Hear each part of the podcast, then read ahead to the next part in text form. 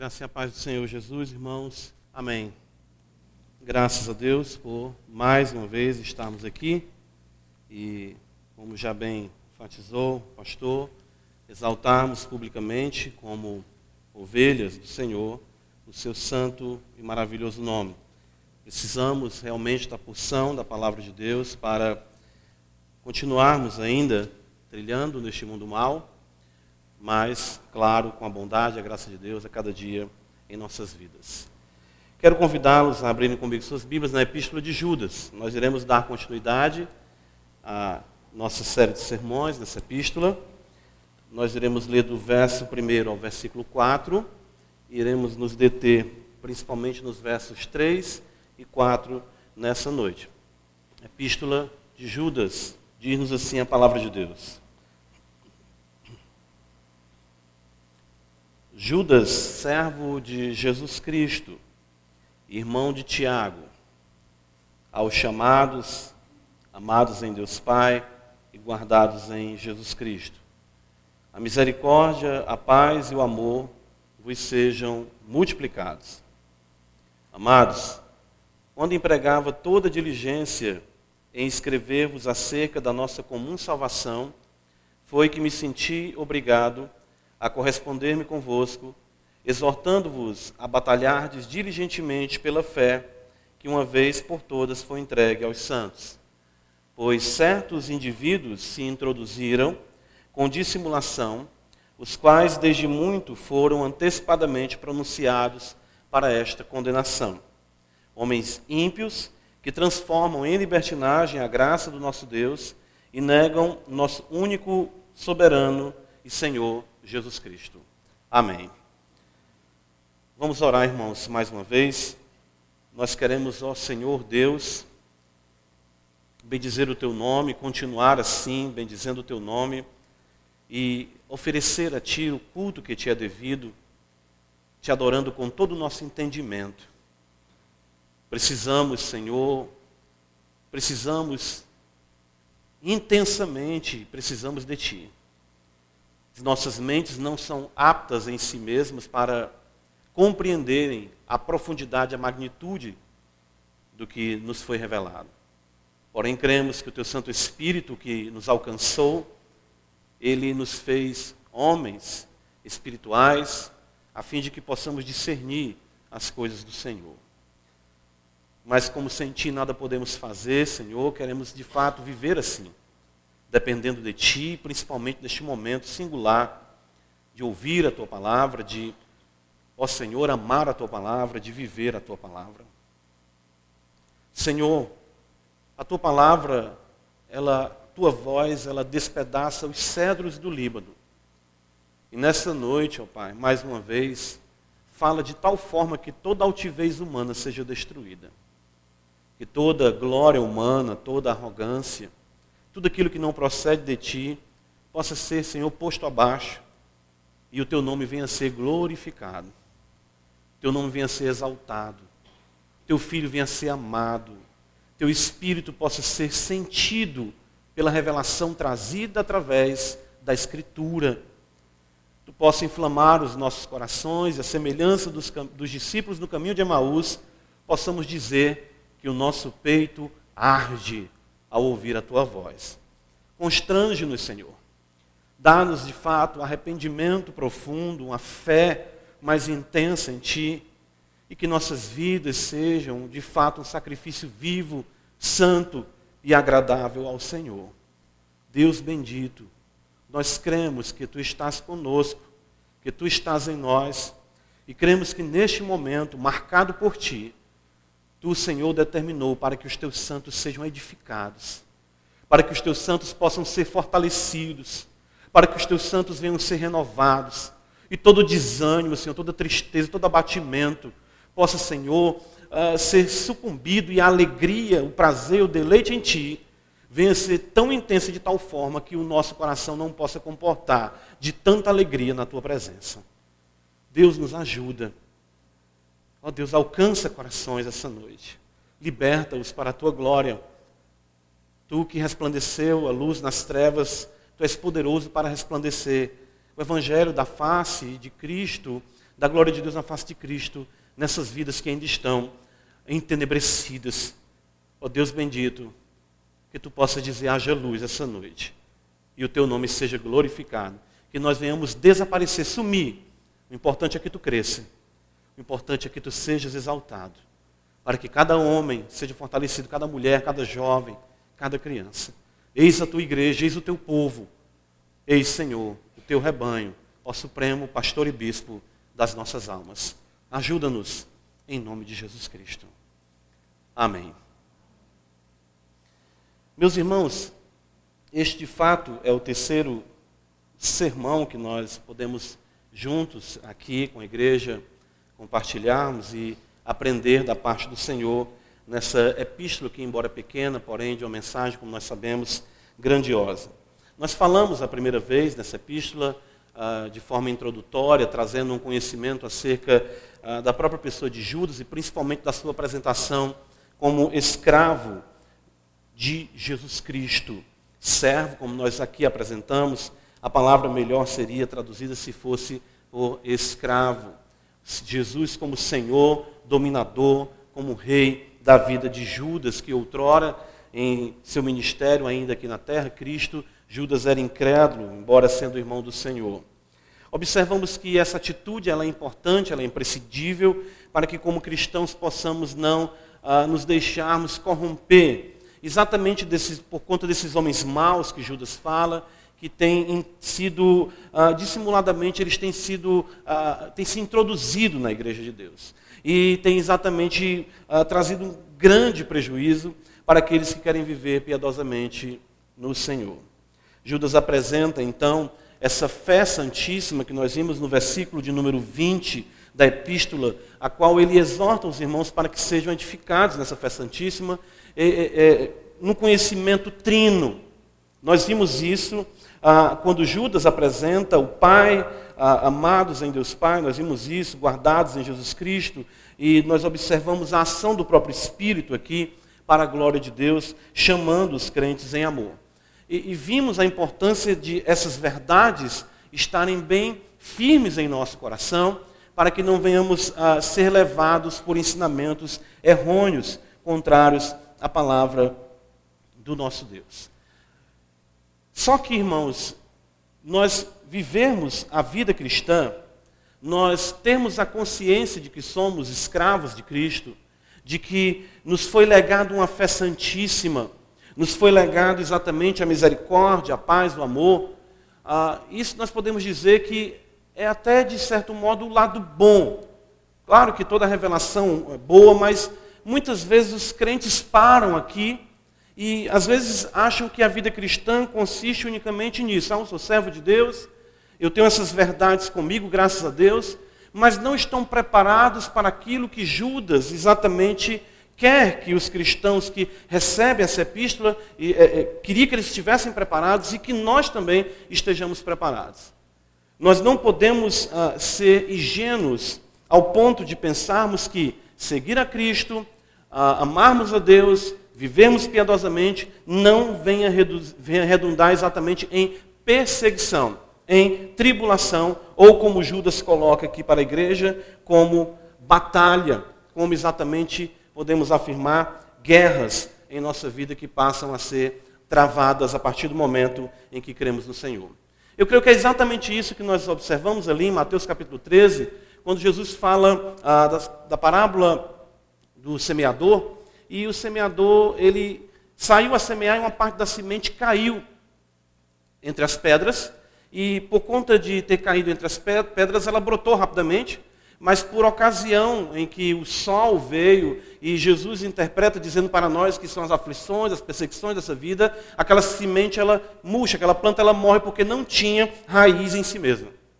O que Judas quer então é que a igreja entenda uma vez que nós somos servos de Cristo, e uma vez que nos foi legado um depósito tão valioso, a fé que uma vez por todas foi entregue aos santos, nós devemos nos preparar para o próximo passo, que é inevitável e consequentemente acontecerá na vida de todos os, os crentes, ou seja, a batalha pela fé, a batalha pela fé que uma vez por todas foi entregue aos santos. A vida cristã, então, irmãos, nós podemos afirmar logo a princípio que é uma constante guerra E muitas são as batalhas as quais nós enfrentaremos, nas quais nós estamos inseridos. E isso é uma realidade a qual nós não podemos fugir, desde o nosso nascedouro na fé até o dia em que iremos partir para estar com Cristo ou até que Ele venha. Não existe colônia de férias na caminhada cristã, não existe aposentadoria na caminhada cristã, não existe licença na caminhada cristã, não existe folga na caminhada cristã. A nossa vida, então, como Judas apresenta aqui, é uma vida de constante batalha e de um empenho intenso que os santos deverão estar engajados para que venham exatamente a preservar o bom depósito que lhes foi confiado. Isso é muito importante e determinante para uma mente preparada, precavida, prudente. Ou seja, de que nós não somos chamados a um parque de diversões, nós não somos chamados a uma vida confortável, nós não somos chamados a uma vida, à semelhança do livro do Dr. Packer, uma religião vida mansa. Nós somos chamados exatamente para estarmos empenhados em uma guerra e isso constantemente em nossas vidas. Eu queria logo mostrar para os irmãos, ou de fato observarmos juntos na Escritura, algumas referências dessa linguagem bélica, desse contexto exatamente de intensas lutas às quais nós somos chamados para travarmos pela fé que uma vez por todas foi entregue aos santos. Evangelho de Lucas, capítulo 14. Ah, observa o que diz a Escritura. Evangelho de Lucas, capítulo 14.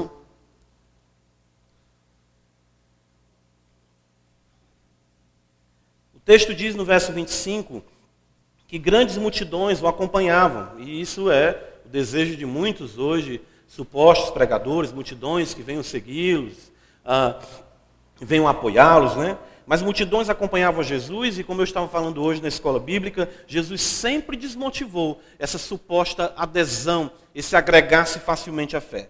Grandes multidões acompanhavam e ele, voltando-se, lhes disse: Se alguém vem a mim, não aborrece seu pai, a sua mãe, mulher, filhos, irmãos, irmãs e ainda a sua própria vida, não pode ser meu discípulo. No versículo 31, ele usa uma rápida parábola dizendo: Qual é o rei que, indo para combater outro rei, não se assenta primeiro para calcular se com 10 mil homens poderá enfrentar o que vem contra ele com 20 mil. Uh, embora tenhamos aqui uma parábola e não vamos interpretar cada é, é, elemento da parábola, o princípio aqui está do custo discipulado, mas o fato é que nós sempre estaremos em um número menor contra um número maior, muitas vezes dobrado, que se levanta contra aqueles que querem viver piedosamente em Cristo Jesus. Atos dos Apóstolos, capítulo 4, ah, quando os discípulos estão pregando a palavra de Deus, ah, nós lemos hoje o Salmo 1, o Salmo 2. Alguns creem que sejam até uma unidade com o Salmo 1. Logo após os apóstolos serem presos e libertos ali, o sinédrio oprimi-los, no sentido de que eles não pregassem a palavra de Deus, eles citam o Salmo 2. E o livro dos Salmos, como nós sabemos, era o inário do povo de Israel. E o versículo 25 de Atos 4 disse: Que disseste por intermédio do Espírito Santo, por boca de Davi, nosso pai, teu servo? Porque se enfureceram os gentios e os povos imaginaram coisas vãs. Levantaram-se os reis da terra e as autoridades ajuntaram-se um, a uma contra o Senhor e contra o seu ungido. Porque verdadeiramente se ajuntaram nesta cidade contra o teu santo servo Jesus, ao qual ungiste Herodes e Pôncio Pilatos com os gentios e gente de Israel. Ou seja, a igreja sofre a oposição das autoridades, a igreja sofre a oposição profetizada, a oposição cantada, aquilo que deve compor a nossa própria devoção a Deus, de sabermos que somos chamados para enfrentarmos oposição, perseguição, para que venhamos de fato batalhar pela fé que uma vez por todas foi entregue aos santos. Epístola aos Efésios, capítulo 6, e aqui é o texto conhecidíssimo da igreja, um puritano chamado William Gurnall, ele tem um livro, ah, é, não tem ele ainda em português, mas ah, o título é O Cristão na Armadura Completa. É um tratado de quase mil páginas, ou mais de mil páginas, em que ele expõe apenas esses versículos eh, que tratam da armadura de Deus. E nós vemos Paulo dizer no versículo 10: Quanto ao mais, sede fortalecidos no Senhor e na força do seu poder. Quanto ao mais o quê? Paulo acabara de falar acerca da importância das relações, marido, esposa, pais, filhos, servos, senhores, enfim, ou seja, as relações legitimamente estabelecidas por Deus, que vividas de forma bíblica refletem uma vida cheia do Espírito Santo. o que é que isso vai redundar? Se fortaleçam. Se fortaleçam no Senhor, revistam-se com toda a armadura de Deus, para poder ficar firme contra as ciladas do diabo. Ou seja, uma vez que amamos a verdade, uma vez que somos escravos de Cristo, uma vez que vivemos a palavra de Deus, a oposição virá. A oposição é certa. Nunca Jesus escondeu, ocultou isso da sua igreja, nunca os apóstolos ocultaram isso, pelo contrário, eles nos dizem isso, Lucas registra em Atos 14, 22, que importa que por meio de muitas tribulações nós venhamos a herdar o reino de Deus. Observa 1 Tessalonicenses, capítulo 5, a mesma linguagem Paulo utiliza.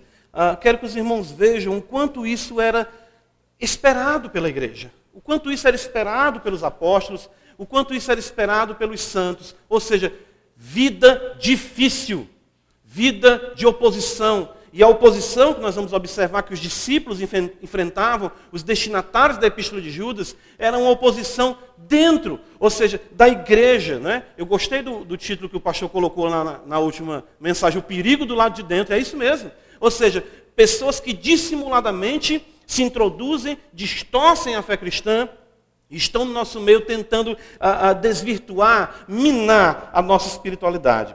1 Tessalonicenses 5,8, Paulo vai dizer: Nós, porém, que somos do dia, sejamos sóbrios, revestindo-nos da couraça da fé. Olha a couraça da fé, tomando como capacete a esperança da salvação. 2 Timóteo, capítulo de número 2, Paulo vai dizer no versículo 3: Participa dos meus sofrimentos como bom soldado de Cristo Jesus. Nenhum soldado em serviço se envolve em negócios desta vida, porque o seu objetivo é satisfazer aquele que o arregimentou. E capítulo 4, versículo 7, Paulo diz: Combati o bom combate, completei a carreira e guardei a fé.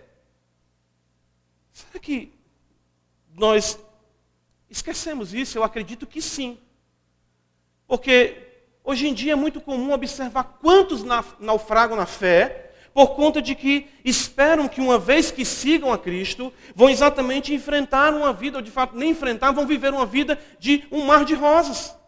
A perseguição, a oposição, a batalha pela fé é algo pelo que os crentes devem sempre esperar uma vez que nós estamos em um mundo que é oposto à verdade, uma vez que nós temos um adversário, Satanás, oposto à verdade, e uma vez que o nosso próprio coração, ainda não totalmente, ah, podemos dizer, erradicado dele o pecado, se opõe à verdade de Deus, esse inimigo terrível que somos nós mesmos. Nesse caso, irmãos, a batalha, ela não é uma opção, mas ela é de fato uma consequência inevitável, podemos dizer uma ordem. Judas diz no versículo 3: Amados, quando empregava toda diligência em escrever-vos acerca da nossa comum salvação, foi que me senti obrigado a corresponder-me convosco, exortando-vos, animando vocês, para que vocês venham batalhar. E a palavra batalhar diligentemente significa batalhar com agonia. A palavra no seu texto original traz a ideia de agonizar na batalha, em lutas intensas pela verdade. Ora, não seria diferente se o Cristo de Deus agonizou por nós, é esperado dos seus fiéis que agonizem também por Ele. Que dificuldade nós temos com isso? Que, que, que conceito e que cultura hedonista tem permeado a igreja de Deus? Quantas e quantas vezes nós ficamos a questionar o Senhor por conta das aflições e das lutas que nós enfrentamos? E isso é quando elas são de fato por amor à verdade, quando não são, lamentavelmente, por práticas que não condizem com a palavra de Deus. A batalha, ela deve ser travada com diligência, pois o que está em questão, irmãos, é o maior de todos os tesouros. É isso que Judas diz para nós. Nós não estamos batalhando pelo nosso nome, nós não estamos batalhando pela nossa honra, nós não estamos batalhando pelos nossos bens, nós não estamos batalhando por nada disso.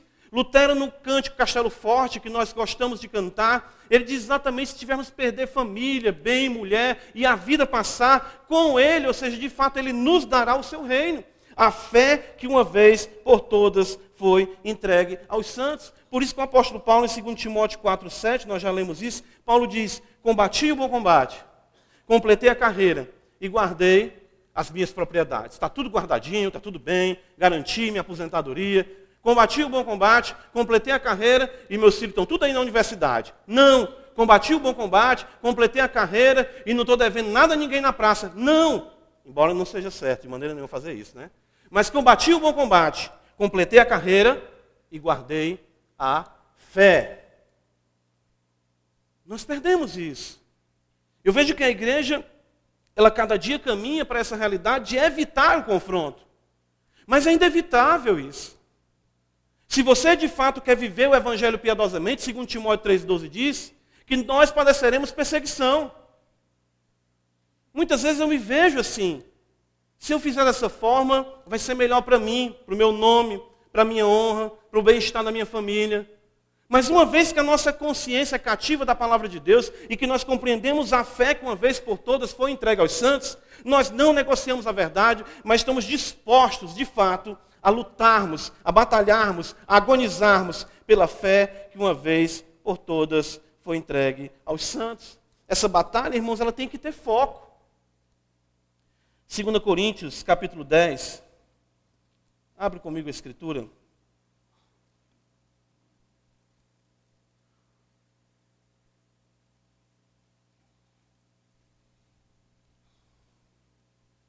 Paulo vai dizer para nós, 2 Coríntios 10, versículo 4, o apóstolo do Senhor diz: Porque as armas da nossa milícia, veja, a nossa milícia, essa linguagem bélica está em todo o Novo Testamento, e eu nem citei a realidade do Antigo Testamento.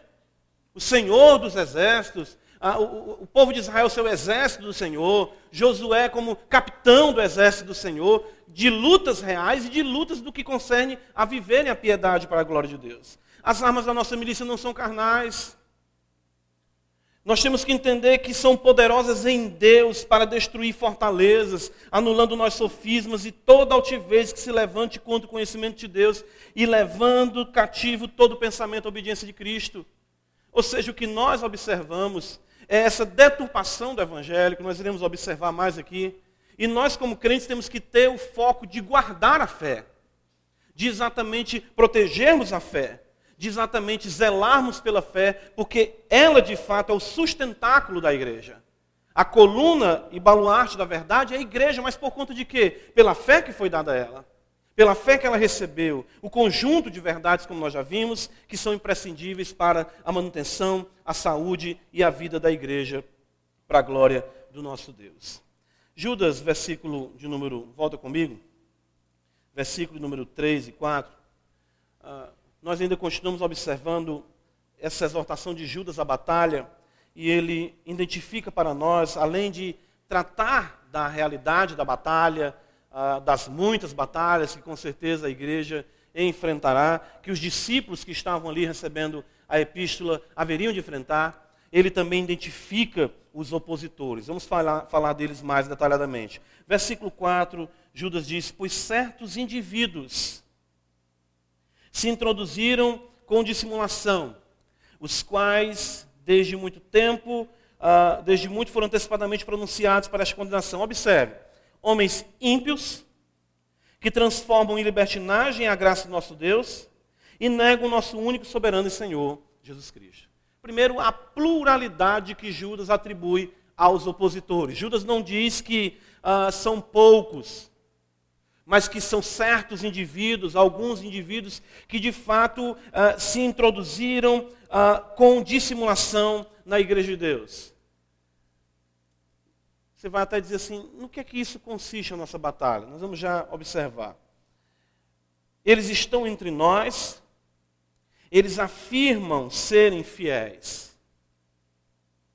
Na segunda epístola de Pedro, que alguns creem que existe até uma dependência entre essas epístolas, 2 Pedro capítulo 2, versículo 1, olha como Pedro coloca isso. Assim como no meio do povo surgiram falsos profetas, Assim também haverá entre vós falsos mestres. Observem que esses homens galgam posição de destaque, mestres da igreja. Falsos mestres, os quais introduzirão dissimuladamente, percebam, não é de forma aberta ou escancarada. Dissimuladamente, heresias destruidoras, até o ponto de renegarem o soberano Senhor que os resgatou, trazendo sobre si mesmos repentina destruição. Ah, esses homens, irmãos, eles vão ser identificados por Judas, não por chegarem aqui, como nós falamos, e apresentar uma heresia abertamente, mas por minarem, por cada vez mais com a sua vida trazerem descrédito àquilo que nós afirmamos. Isso está acontecendo de uma forma mais intensa. Desde o final da década de 90, é, até agora, o ano 2017, já vamos aí para quase 20 anos em que nós observamos um crescimento intenso da propagação da teologia reformada. Isso é muito bom. Porém, por outro lado, já existem até mesmo editoras trabalhando para desconstruir o que nós chamamos de calvinismo, até o livro que o pastor apresentou aqui, As Tocantes Verdades da Flor, do pastor Marcos, no que concerne a soteriologia ortodoxa.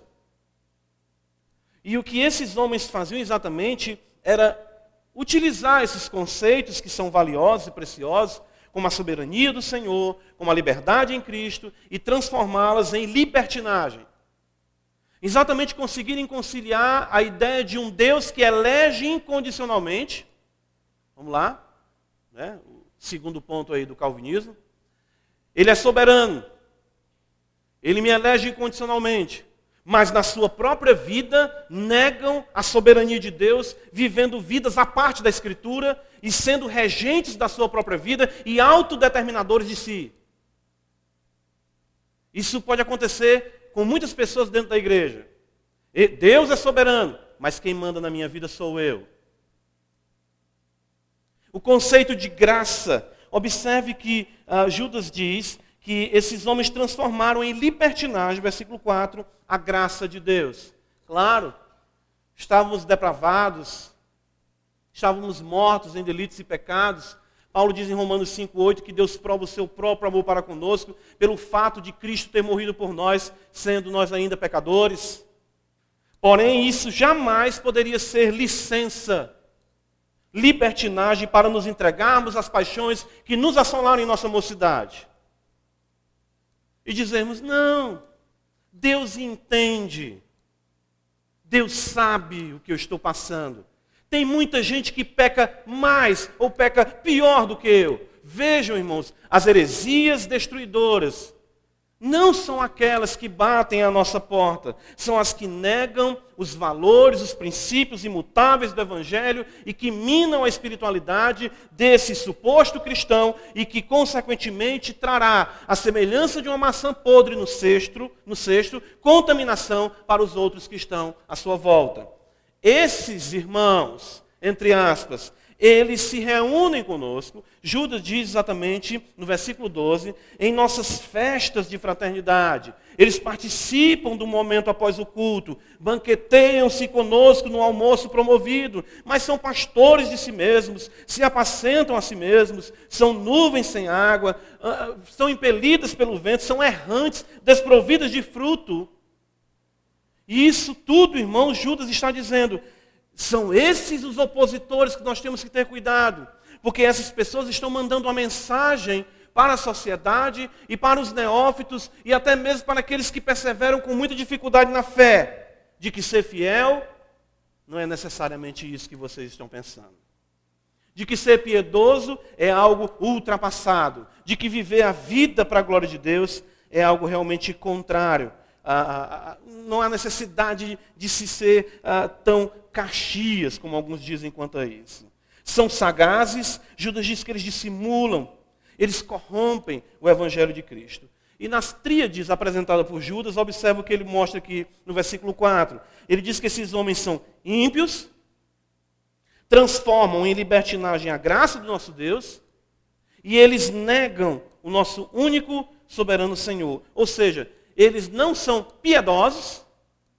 Judas observa logo que a vida desses homens é caracterizada por não praticarem a piedade, o amor à palavra de Deus, o amor à oração, a, o congregar-se, a vida comum do lar. Eles são ímpios. embora se afirmem piedosos.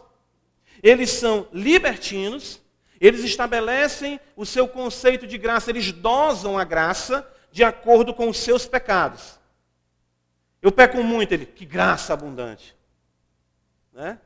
Aí ele vai dizer: onde abundou o pecado, superabundou a graça, de forma a justificar a libertinagem.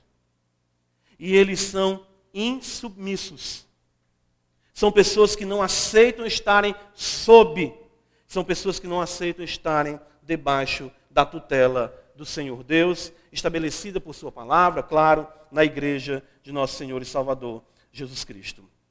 Porém, irmãos, nós sabemos que a igreja não está à mercê do destino ou fatalidade que assim os homens apresentam. Tudo está sob o domínio de Deus, ou seja, há muito Deus já assim estabeleceu todas as coisas. Versículo 4 de Judas, exatamente, ele vai dizer para nós que desde muito eles foram antecipadamente pronunciados para esta condenação.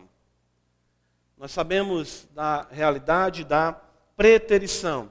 E isso não é algo no qual nós iremos adentrar, mas iremos ter o conforto da parte de Judas, da parte do escrito apostólico, de que Nada acontece na igreja de Deus que não seja soberanamente por ele estabelecido.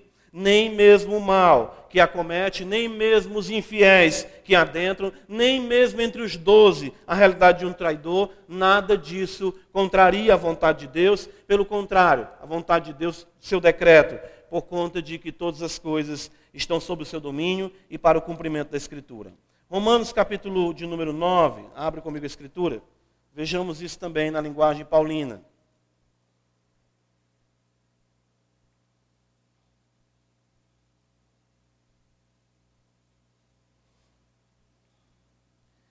Versículo 19.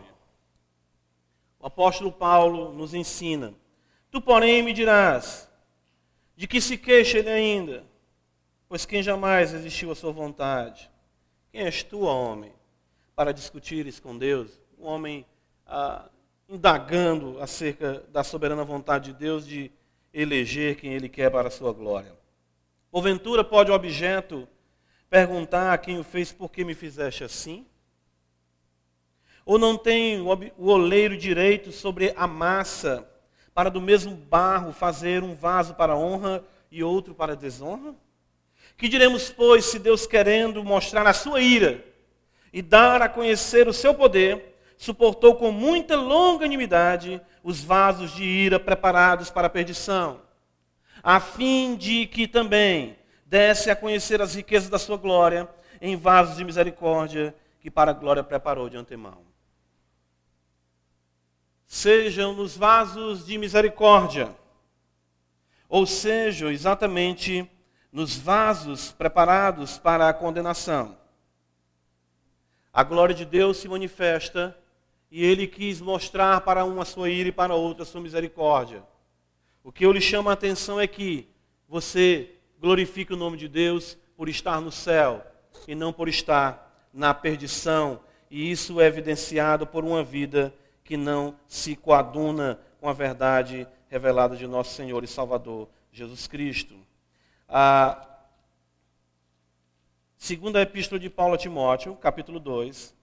Vejamos mais uma vez o apóstolo destacar que na casa de Deus ah, sempre existirão os vasos de honra e os vasos de desonra. Isso Judas nos traz, e creio que para nós é importante, que embora estejamos empenhados numa batalha intensa e constante, que embora existam esses opositores, as coisas não estão fora de controle. Os fiéis jamais serão enganados, jamais perecerão. 2 Timóteo capítulo 2, Paulo vai dizer o seguinte, no versículo 19: Entretanto, o firme fundamento de Deus permanece tendo este selo: o Senhor conhece os que lhe pertencem, e mais, a parte da injustiça todo aquele que professa o nome do Senhor.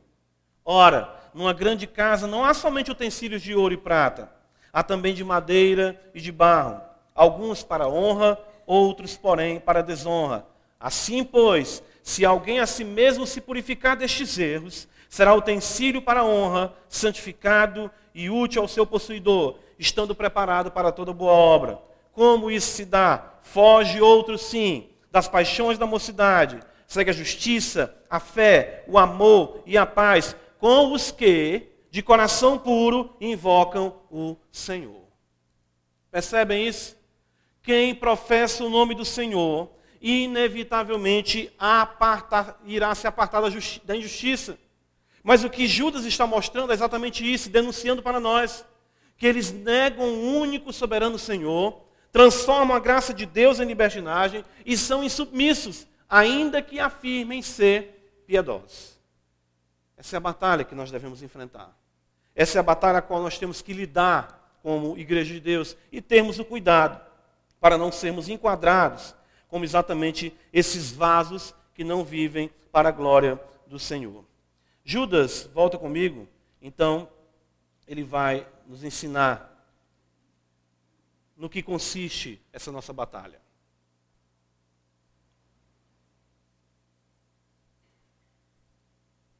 Judas diz assim para nós: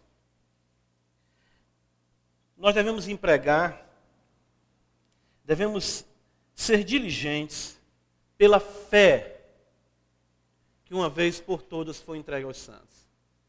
E nós já mostramos aos irmãos que esta é a fé santíssima que está no versículo de número 20. E nessa fé nós temos que nos edificar. Judas, irmãos, ele é o apologeta. Ele é aquele que está fazendo a defesa da fé.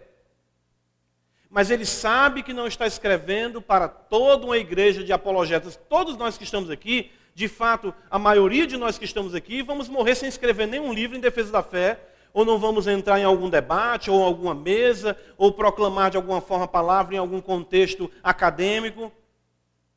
Então, o que, que Judas a, a, a, quer que os irmãos façam? Judas aqui tem a missão de ser o apologeta, de fato, ele queria, como teólogo, escrever sobre soteriologia. Mas ele agora entende, ele se sentiu obrigado a fazer essa apologia, essa defesa da fé, que uma vez por todas foi entregue aos santos. Nós não somos chamados a isso. Não quer dizer que você agora tem que se tornar no Facebook um teólogo defensor da verdade. Lamentavelmente, eu não sei como as pessoas têm tanto tempo. Às vezes, ah, quando eu tinha ah, Face, não estou dizendo que é pecado quem tem, é uma questão minha. Ah, eu entendi que estava tomando um tempo meu, porque era tanta notícia que chegava que às vezes quando eu pensava, tinha passado uma hora, duas horas vendo notícia. Mas enfim. Uh, tanto tempo as pessoas têm para estarem debatendo. Às vezes eu abria ali a página e via que uma observação alfinetada de alguém já estava em 300 comentários. E os textos, Ctrl C, Ctrl V, com certeza era direto. Né? Eu disse, não, não, Muitos crentes pensam que são chamados para ser apologetas. Nesse sentido. Não, eu tenho que defender, eu tenho que, eu tenho que ir lá, eu tenho que. Não é isso que Judas está dizendo para a igreja. Quando Judas mostra a maneira como esses homens batalham contra a fé, ele nos apresenta, dentro dessa forma negativa, a maneira como nós devemos batalhar pela fé.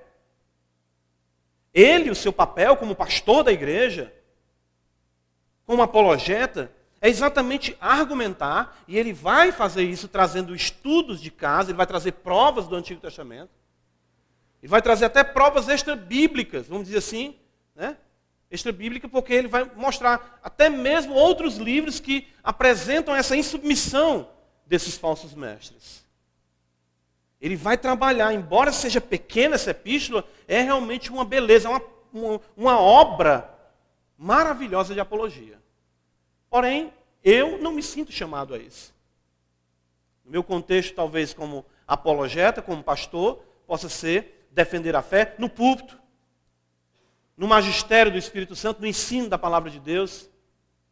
Mas e os crentes que vivem a realidade comum de estarem aqui no domingo, de estarem aqui na quarta-feira, como irão batalhar pela fé que uma vez por todas foi entregue aos santos. É só nós invertermos o que nós estamos observando aqui no versículo número 4. Nossa batalha consiste em vivermos exatamente o oposto de tais homens dissimulados. Judas diz, em primeiro lugar, que eles são homens ímpios. Então, como é que eu batalho pela fé? Sendo um homem o quê? Piedoso. Se eles conseguem afrontar a fé, a verdade do Evangelho, vivendo de forma contrária a ela, eu vou defender a fé vivendo-a de forma eficaz e sendo uma apologia em vida, em carne, não em muita conversa. Eu observo muitas vezes é. Tinha um, um slogan antigo aí da FM 93 que dizia: aqui é pouco papo e só sucesso. Eu vejo muito crente assim, muito papo e só em sucesso. Os infiéis são eficazes. Eles minam a espiritualidade e a vida deles correspondem ao conceito de vida que eles abraçaram contrário à Escritura. E nós não dizemos, não, o certo é assim, mas isso não se traduz na nossa vida. E aí nos pegamos como cristãos, em vez de estarmos lutando pela fé que uma vez por todas foi entregue aos santos, nós nos vemos fazendo um desserviço ao reino de Deus, porque nos enquadramos na impiedade em vez de nos enquadrarmos na piedade. Na piedade para a glória de Deus. Quando estive em Russas, lá no, no primeiro domingo, Tratamos disso, que é piedade, definimos piedade. Claro que nós não temos tempo para abordar tudo isso aqui. Mas Gálatas 5,6, como eu já falei para os irmãos, foi um texto que eu usei para tratar disso lá em Russas, é que a piedade é a fé, veja, a fé santíssima, que atua, que age, fundamentada no amor. Porque eu amo a Cristo, eu amo essas verdades, eu viverei essas verdades, para a glória de Deus Pai. É por isso que no versículo 21 de Judas, observa bem, logo após o versículo 20, falar de edificando-vos na fé santíssima, orando no Espírito Santo, Judas diz: guardai-vos no amor de Deus. Porque se eu tenho uma relação de amor com Deus, de fato por ser fruto da relação dele de amor comigo, porque nós amamos porque ele nos amou primeiro, consequentemente o meu coração vai ser enternecido de amor por essa verdade. Eu não vou me contentar enquanto essa verdade não for prática na minha vida e unicamente fundamentado no amor por conta daquele que me amou e deu a sua vida por mim, miserável pecador. Se os homens ímpios conseguem viver de tal forma, que se coaduna com a distorção da verdade, ao ponto de inflamarem outros santos assim viverem, por que, que a nossa fé ela não é contagiante também? Por que, que a piedade não é um fato em nossas vidas? Observa que Judas diz que eles são homens que transformam em libertinagem a graça do nosso Deus. Eles são o quê? Libertinos. Se eles são libertinos, nós devemos ser o quê? Livres. Mas o que é liberdade? Epístola de Paulo aos Gálatas, antes do versículo 6, abre comigo.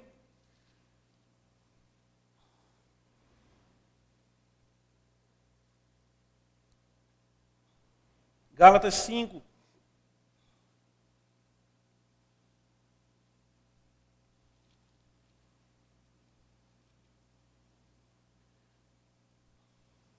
Versículo 13. Porque vós, irmãos, foste chamados à liberdade, não à libertinagem. Um dia, se possível, a gente vai tratar do, do algum contexto da escola, for necessário, não sei tratar, eu gosto muito de um estudo, chamado Estudo dos Três L's. Né? Liberdade, libertinagem e legalismo. E aqui, Paulo diz: vocês são chamados à liberdade. Porém, não useis da liberdade para dar ocasião à carne. Porque aí nesse momento em que a tua liberdade dá ocasião à carne, ela deixa de ser liberdade e se torna o quê? Libertinagem. Libertinagem. Os homens ímpios ah, que Judas cita transformam a graça de Deus em libertinagem. Mas os homens piedosos, ao contrário dos homens ímpios, são livres para obedecer. Gálatas 5, versículo 1 está escrito: Para a liberdade foi que Cristo nos libertou. Permanecei, pois, firmes e não vos submetais de novo a julgo de escravidão. Nós não somos livres para fazermos o que queremos. Nós somos livres da escravidão do pecado para sermos escravos de Cristo, conforme nós aprendemos do próprio ah, escritor do Santo de Deus, Judas, que aqui diz: Judas, escravo de Jesus Cristo. Evangelho de João, capítulo 8, versículo 36, Jesus disse: Se o Filho vos libertar, verdadeiramente sereis livres. E no versículo 32 ele diz: E conhecereis a verdade, e a verdade vos libertará fazer o que você quer, na hora que você quer, do jeito que você quer, é escravidão, é libertinagem, é corromper a graça de Deus e se tornar e se colocar do lado dos vasos preparados para a petição. Isso é contrário ao Evangelho. Eu creio que na vida da gente a gente vai caminhando por muitas coisas e vai tendo muitas experiências. E eu me lembro que primeiro, na primeira vez, viu, pastor, que eu tive contato com as doutrinas da graça, eu tinha um grupo de amigos que ficaram encantados com os cinco pontos do calvinismo. Mas é interessante que o quanto aquilo enchia a cabeça, mas não mudava a vida. E eu observava na minha vida e na vida deles um conceito de libertinagem.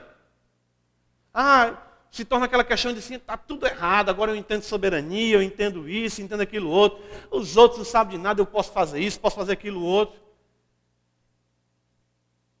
E muitos foram pelo ralo. Muitos morreram na impiedade. E eu disse, Senhor, eu te louvo pela tua misericórdia em me resgatar, pobre, miserável pecador. Porque o conceito da liberdade em Cristo o conceito de ser livre em Cristo, para aqueles que não têm o coração regenerado, significa licença para pecar e viver da maneira que assim ele acha conveniente. Romanos 6, é por isso que Paulo vai dizer. Uh, isso é maravilhoso. Eu, tive, eu, me lembro de ter pregado aqui na Paquelândia, no versículo 22. Uh, ah, mas observa bem o versículo 15, eu creio que é isso que a gente tem que entender. Ah, e essa é a batalha, sabe, irmãos? A batalha pela fé é essa: é viver piedosamente, é, é ter um conceito é, equilibrado e, e vivenciado de liberdade saudável. Isso é uma batalha constante. E isso, de fato, mostra para a sociedade, mostra para os que estão à nossa volta, que as verdades de Deus são imutáveis, são eficazes, são gloriosas e que nós nos encontramos ao lado delas, ao ponto de morrer e de sofrer por elas. E Paulo diz: e daí? Versículo 15: haveremos, havemos de pecar porque não estamos debaixo da lei, sim da graça, de modo nenhum. A gente lê a Bíblia e lê assim: de modo nenhum. Eu falei isso uma vez, ah, acho que foi lá em Rússia também, quando estou dando aula, a gente lê a Bíblia, e daí, né? De pecar porque não estamos debaixo da lei, sim da graça, de modo nenhum. Não, irmão, não é assim não. E daí? Havemos de pecar porque não estamos debaixo da lei, sim da graça? De modo nenhum. Vocês acham que Paulo está escrevendo isso aqui como? De modo nenhum. De modo nenhum. Não sabeis que daquele a quem vos ofereceis como servos para obediência, deste mesmo a quem obedeceis sois servos, seja do pecado para a morte ou da obediência para a justiça. Mas a graça, mas graças a Deus, Paulo diz, porque outrora, escravos do pecado, contudo viestes a obedecer de coração a forma de doutrina que fostes entregues, e uma vez libertados do pecado, foste feitos o quê? Escravos da justiça. Que maravilha! Prende-me, Senhor, acorrenta-me com a tua justiça. Que escravidão maravilhosa. Falo como homem, Paulo diz. A gente já muda aqui o tom, né? Falo como homem. por causa da fraqueza da vossa carne. Assim como oferecestes os vossos membros para a escravidão da impureza e da maldade para a maldade. Assim oferecer agora os vossos membros para servirem a justiça para a santificação. Porque quando eres escravos do pecado, estavas isentos em relação à justiça. Naquele tempo, que resultado escolheste? Somente as coisas. Daqui agora vos envergonhais, porque o fim delas é a morte. Agora, porém, libertados do pecado, transformados em escravos de Deus, tendes o fruto para a santificação e por fim a vida eterna, porque o salário do pecado é a morte, mas o dom gratuito de Deus é a vida eterna em Cristo Jesus, nosso Senhor. Sabe o que, Paulo está dizendo? Isso eu uso muito para me confrontar, sabe, irmãos? Quando não conhecia Cristo, quando não conhecia o Evangelho, eu era o cabeça na perdição. Aquele que puxava, vamos, vamos, não só tem tanto, eu ajeito, eu junto, vamos aqui. Eu fui um jovem ímpio. Rapaz, vai dar duas horas da manhã, a noite começou agora. Quero ver raiar o dia, eu quero ver. Eu quero saber, não quero nem saber quem pintou o céu de azul. Olha aí as argumentações. Ficou bonita, né? Eu quero amanhecer o dia. Empenhado e dedicado à promiscuidade, à impiedade. E aí Cristo me encontra lá no meu lamaçal de pecados. Como diz Colossenses 1,13, ele entrou no império das trevas, me transportou para o reino do Filho do seu amor. É inadmissível que eu viva um cristianismo medíocre.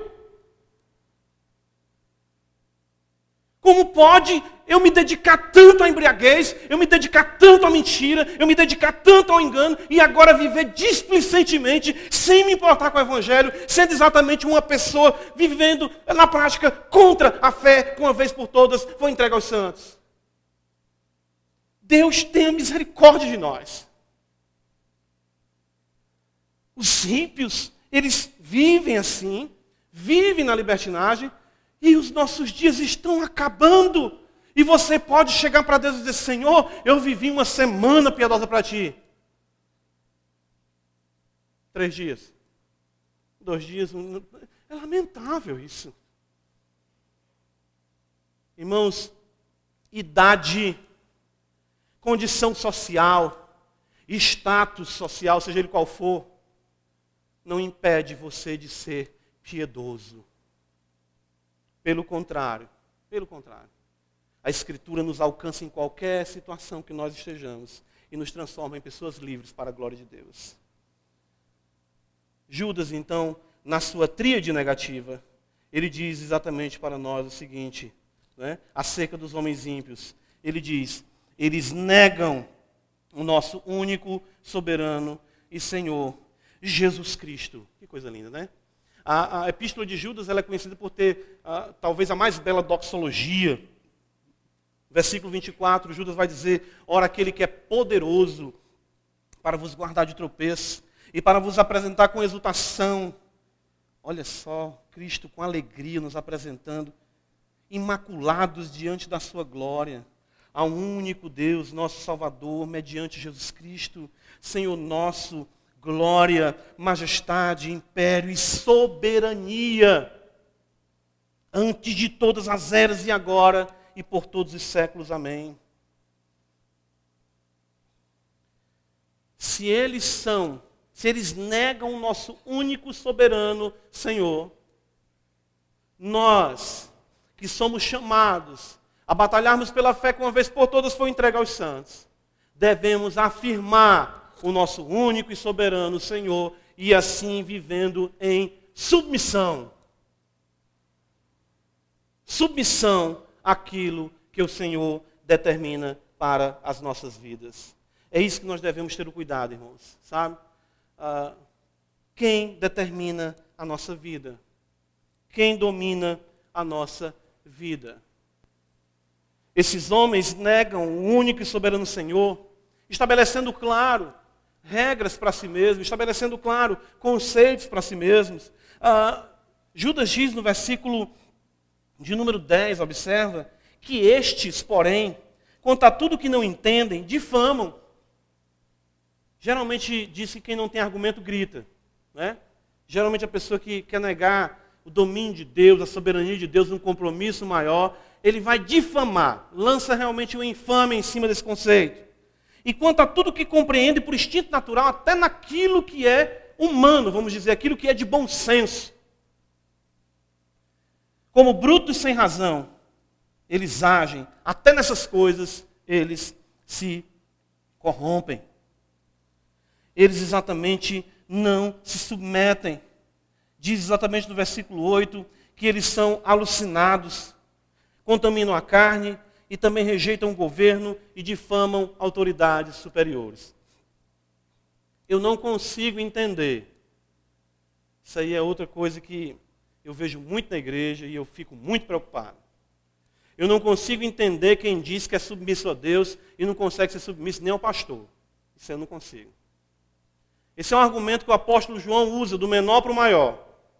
Quem diz que ama a Deus e não ama o seu irmão é o quê? Mentiroso. Pois quem diz que é submisso a Deus e não consegue se submeter à igreja é o quê? Mentiroso. O que, que a gente tem meio termo com essas coisas? Não, porque ele não entende. Ele entende tanto que ele não quer se submeter. Não quer viver a realidade da tutela, da, do domínio do reino de Deus. Irmãos, é isso que eu creio que nos falta na compreensão de soberania. É isso que nos falta. Nós temos que entender que nós estamos vivenciando o reino de Deus, o reino de Deus em nosso coração, e a igreja é a expressão visível do reino no momento. Haverá um dia em que o reino, claro, se estenderá sobre toda a terra. Mas olha o que é o Evangelho. Isaías 52. Abre comigo a escritura. Isaías 52. Esse texto que é citado por Paulo, né, em Romanos 10, mas eu quero ler o texto de Isaías 52.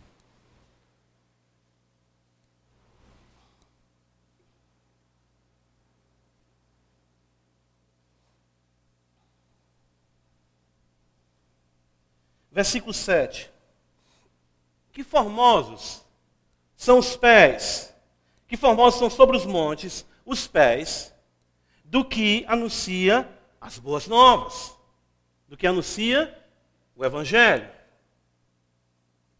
que faz ouvir a paz. Exatamente isso. A paz com Deus em Cristo Jesus, nosso Senhor, Romanos 5. Ou como diz também Isaías, ele é o príncipe da paz. Que faz ouvir a salvação. Que diz a Sião: qual é a mensagem das boas novas? O teu Deus reina. Meu amigo, Deus não lhe chamou para realizar os seus sonhos. De fato, quando você crê em Cristo, a maioria dos seus sonhos, se não todos, serão frustrados. Deus lhe chamou para realizar o projeto dele, do reino dele, e te deu o privilégio de estar inserido nele. Rasgue os seus roteiros, rasgue as suas agendas, rasguem os seus projetos e digam: Senhor, venha o teu reino, seja feita a tua vontade, assim na terra como nos céus. Isso é batalhar pela fé. É isso que Judas chama batalhar pela fé. Se os impostores dissimuladamente combatem com impiedade, com libertinagem e com insubmissão, nós, os santos, Viveremos piedosamente, viveremos livres em Cristo e viveremos nos submetendo àquele que reina para todo sempre. Eis a nossa apologia, irmãos, a verdade. Eis o nosso combate. Nós não somos apologetas de tratados. Eu não sou. Considero totalmente incapaz. Acho bonito quem, o dom que Deus dá, quem articula, quem é, pensa teologicamente de uma maneira assim, sabe? Uh, eu não fui chamado para isso. Claro, a gente tem que pensar teologicamente, pastor, pregar, mas a gente sabe que tem gente que alça voo mais, mais alto, né, pastor? Tem um pessoal que está num, tá numa esfera mais além. Né? Graças a Deus por isso. Cada pessoa é chamada.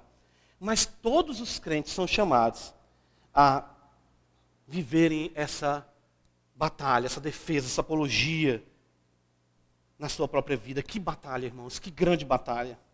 Que grande batalha. Que luta é essa? E ela vai carecer de, primeiro, você precisar chegar em casa, aqui mesmo hoje. Eu quero lhe convidar essa noite a você cometer, né? Me entenda o que eu vou dizer. Cometa um, um homicídio hoje. Eu quero que você, talvez fique melhor, porque eu não gosto da palavra, né, de suicídio, né? Mas se comprometa hoje em matar você. Se comprometa hoje, eu falo isso no sentido espiritual, sei que os irmãos entendem. Mas se comprometa hoje a não ser você o obstáculo à fé que uma vez por todas foi entregue aos santos. Diga, Senhor, eu quero ser piedoso. Senhor, eu quero ser livre em Cristo. Senhor, eu quero viver o conceito da soberania como de fato ela é, não apenas de palavras, mas em vida em verdade. A batalha é inevitável. Os, oposi os opositores são muitos. Mas o nosso Deus está no controle de tudo. E nós temos os recursos em Deus para sermos mais do que vencedores em Cristo Jesus. É isso que o Santo Apóstolo nos ensina, é isso que a palavra de Deus nos ensina. Irmão, tome toda a armadura de Deus. E não saia daqui para enfrentar essa grande batalha apenas com uma baladeira na mão ou com armas carnais. Saia daqui revestido do Senhor, da Sua palavra, e viva por aquele que viveu, morreu e ressuscitou por você também. Que Deus abençoe a sua igreja. Amém. Obrigado, Senhor. Ser exaltado. Que possamos viver e batalhar pela fé que foi dada aos santos. Em Cristo, Pai, ajuda a tua igreja, nos ajuda. Guarda-nos, Senhor, por amor do teu nome. Amém.